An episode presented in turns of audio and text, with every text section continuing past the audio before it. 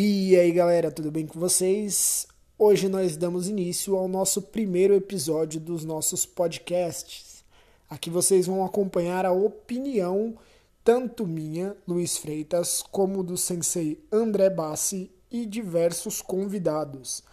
E para o primeiro episódio, eu tirei para vocês, para trazer até vocês a resposta de uma pergunta que sempre chega nos nossos, nas nossas redes sociais.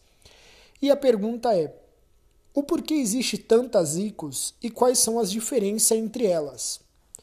Bom, vocês já acompanharam nas curiosidades que eu coxinho lá no nosso Instagram que em 1994, com a dissolução da ICO 1, nasceram diversas outras ICOs. No início não, no início nós tivemos apenas duas ICOs. A hoje chamada de Shinkyokushin e a Iko Matsushima. Essas são as duas Icos mais antigas aí, tirando a Ico 1. Mas depois de um tempo, outros grupos começaram a criar suas próprias organizações. Até mesmo aqui no Brasil, nós tivemos aí em 95 a criação da Sewaikai pelo Cancho Ademir da Costa, que fazia parte da ICO 1. E assim como no Japão, o Brasil também teve outras organizações de Kyokushin. Nós tivemos a Nagata Ryu, nós tivemos a Shidokan, a Sewaikai, a Kibokushin, entre outras. A maioria dessas, a maioria dessas organizações acabaram migrando e se tornando ICOs, e outras mantiveram-se seus nomes e suas raízes. Mas a questão é, o porquê existe tantas ICOs?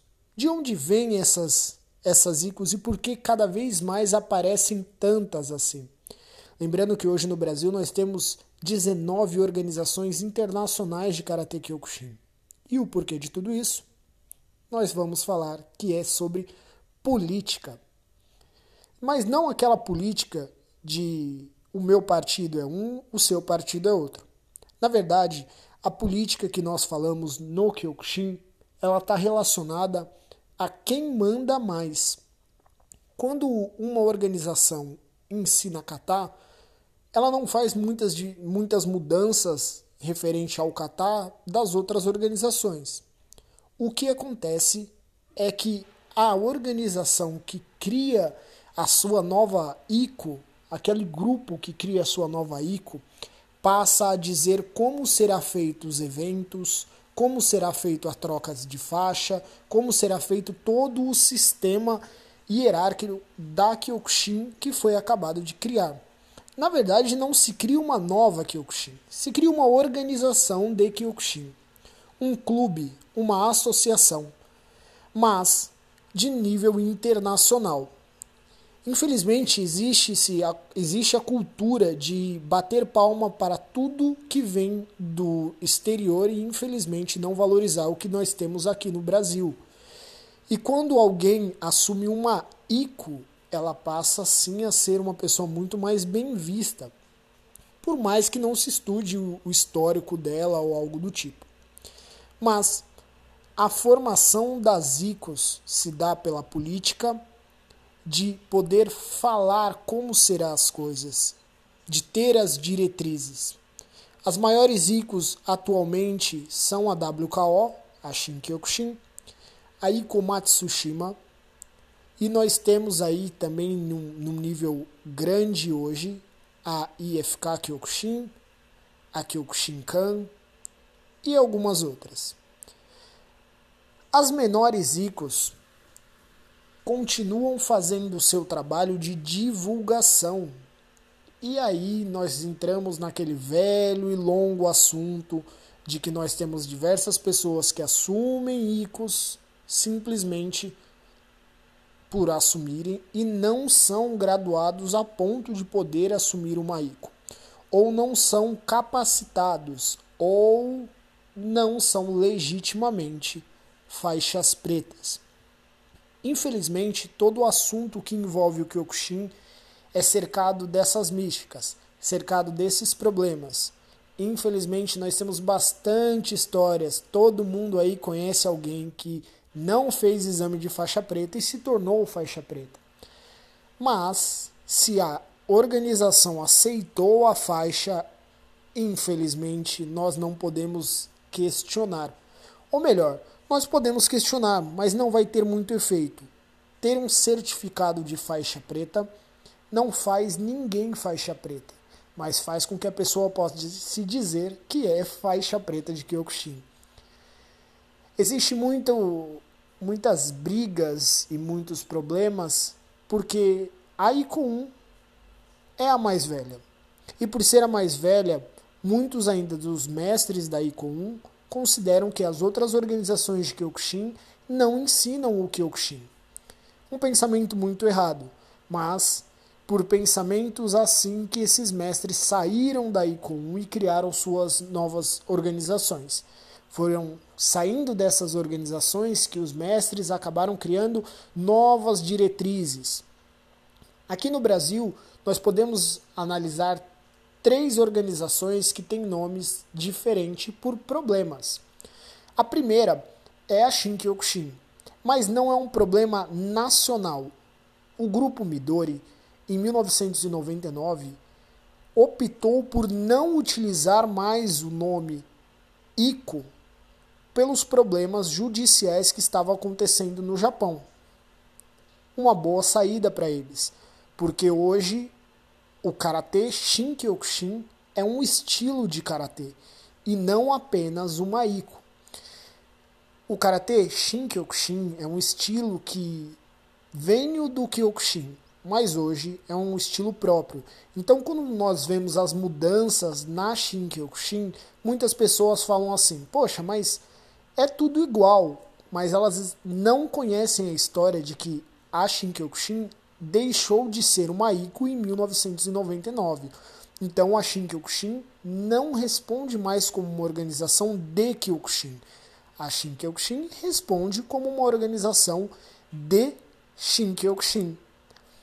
A outra, nós temos a Kyokushin Oyama, ou a ICO 1. E temos a Kyokushin Kaikan, a ICO 3, a Matsushima Group. A Matsushima Group no Brasil todos os seus emblemas, todos os seus dizeres, tudo sai como Kyokushin Kaikan. Já a Ikon tem como todos os seus dizeres ou Kyokushin Oyama ou apenas Kyokushin. O eretismo, infelizmente, ainda é muito alto no Brasil, mas é, é passível de entendimento, uma vez que nós temos no Brasil um dos berços do Kyokushin. Shihan Izobi é de fato o pai do Karate Kyokushin. 90% dos dirigentes da ICO passaram por ele. Mas isso não significa que apenas o Karate Kyokushin da ICO 1 é o real, é o raiz, é o tradicional Karate do Oyama. Mas diversos problemas aconteceram no, na formação dessas ICOs por simplesmente heretismo, acreditar que somente o seu é bom, somente o seu é o real. Os nomes utilizados nessas organizações durante muitos anos foi para que se diferenciasse uma da outra, para que ninguém falasse que a Kyokushin Kaikan treinava o Karate Kyokushin, a Shin Kyokushin treinava o Karate Kyokushin e a Kyokushin Oyama era o real Karate Kyokushin quando na verdade todos esses estilos praticam o Karate Kyokushin. Mas eu volto a dizer que hoje, por lei e de fato, a Shin Kyokushin é um estilo de Karatê. A Shin Kyokushin não é uma Iko. Ela faz parte dos estilos descendentes do Kyokushin. Mas não é única. A Shidokan também é um estilo descendente do Kyokushin. Bom, as ICOs e as suas políticas fazem com que cada vez mais apareçam ICOs e políticas. É como aquela velha história: corte uma cabeça e nascerão duas no lugar. Isso não vai parar. Muito para frente, outras ICOs nascerão e nós teremos diversas e diversas e diversas ICOs esparramadas pelo mundo. E algumas das que estão hoje não existirão mais. Nós temos Icos que foram criados após a morte do mestre Oyama e encerraram os seus trabalhos.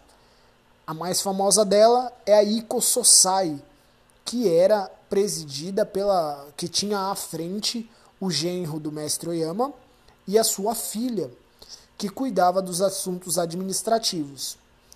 Mas hoje ela não funciona mais, não tem mais representação internacional, os trabalhos já pararam. Bom, galera, Karate Kyokushin é cercado, cercado, cercado de místicas e muitas histórias. Mas o que a gente precisa entender é que o Karate Kyokushin ele é simplesmente um, uma empresa cheio de franquias.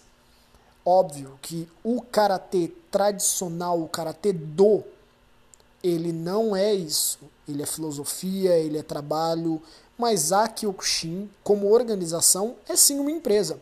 Uma empresa de milhões, de milhões de dólares, de milhões de reais. Se vocês pararem para pensar, desde o início da Kyokushin, cada evento mundial gerou um valor gigantesco, gera um valor de publicidade gigantesco. Infelizmente não no Brasil, que não tem apoio, mas lá fora, na Europa, nós já vemos campeonato de alto nível, até mesmo realizando exames antidoping. E isso é o que gera os grupos quererem ter o seu controle, a sua política, a sua nova ICO. O dinheiro. Bom, nós não vamos entrar nesse detalhe hoje falando sobre dinheiro, vamos falar apenas sobre a política e a criação das ICOs. Mas esse é sim um ponto para nós tocarmos num próximo podcast. Para esse, eu gostaria de deixar para vocês o entendimento e a opinião de que o Kyokushin ter diversas ICO não é ruim, porque nós sabemos que uma única verdade dita simplesmente por uma única cabeça pode se tornar ditadura. Então, ter várias ICOs que trabalhem de formas diferentes, mas trabalhem o Karate Kyokushin é muito bom. Então, todo mundo que está escutando, lembre-se, quando você encontrar alguém ou quando você ver uma publicação de outra pessoa que faz parte de uma organização que não seja a sua, deixa aquela curtida. Ele também é do Karate Kyokushin. E o mais importante, ele é do Brasil. Não deixem que místicas ou que pessoas, sejam elas dirigentes ou senseis, coloquem na cabeça de vocês que apenas existe um Karate Kyokushin. Nós temos hoje no Brasil 19 organizações, com 19 dirigentes, todos eles internacionalmente reconhecidos como faixas pretas. Questionar os dans de um ou de outro não vale a pena vale a pena vocês entenderem que, uma vez reconhecido internacionalmente, esses senseis, esses chihans, passam a ser sim branchifes das suas organizações. Não faz com que a sua organização seja menor que a deles. Faz simplesmente que ele trabalha numa outra empresa que vende o mesmo produto que você, figurativamente falando. É simplesmente escola diferente. As organizações são escolas, cada um com seus diretores. Bom, é isso aí, galera. Esse é o primeiro artigo de opinião, esse é o primeiro podcast de opinião sobre a criação das ICOs.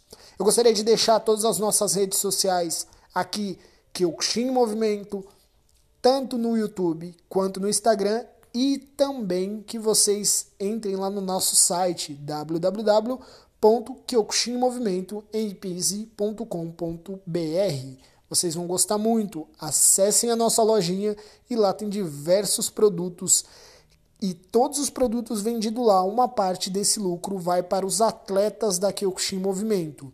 E você que sonha em ser um atleta patrocinado, você vai lá no site e manda um e-mail para a gente com o seu histórico e nós vamos ajudar vocês nas suas competições. Eu sou Luiz Freitas e esse foi o podcast Kyokushin Movimento. Um abraço e fiquem com Deus. Os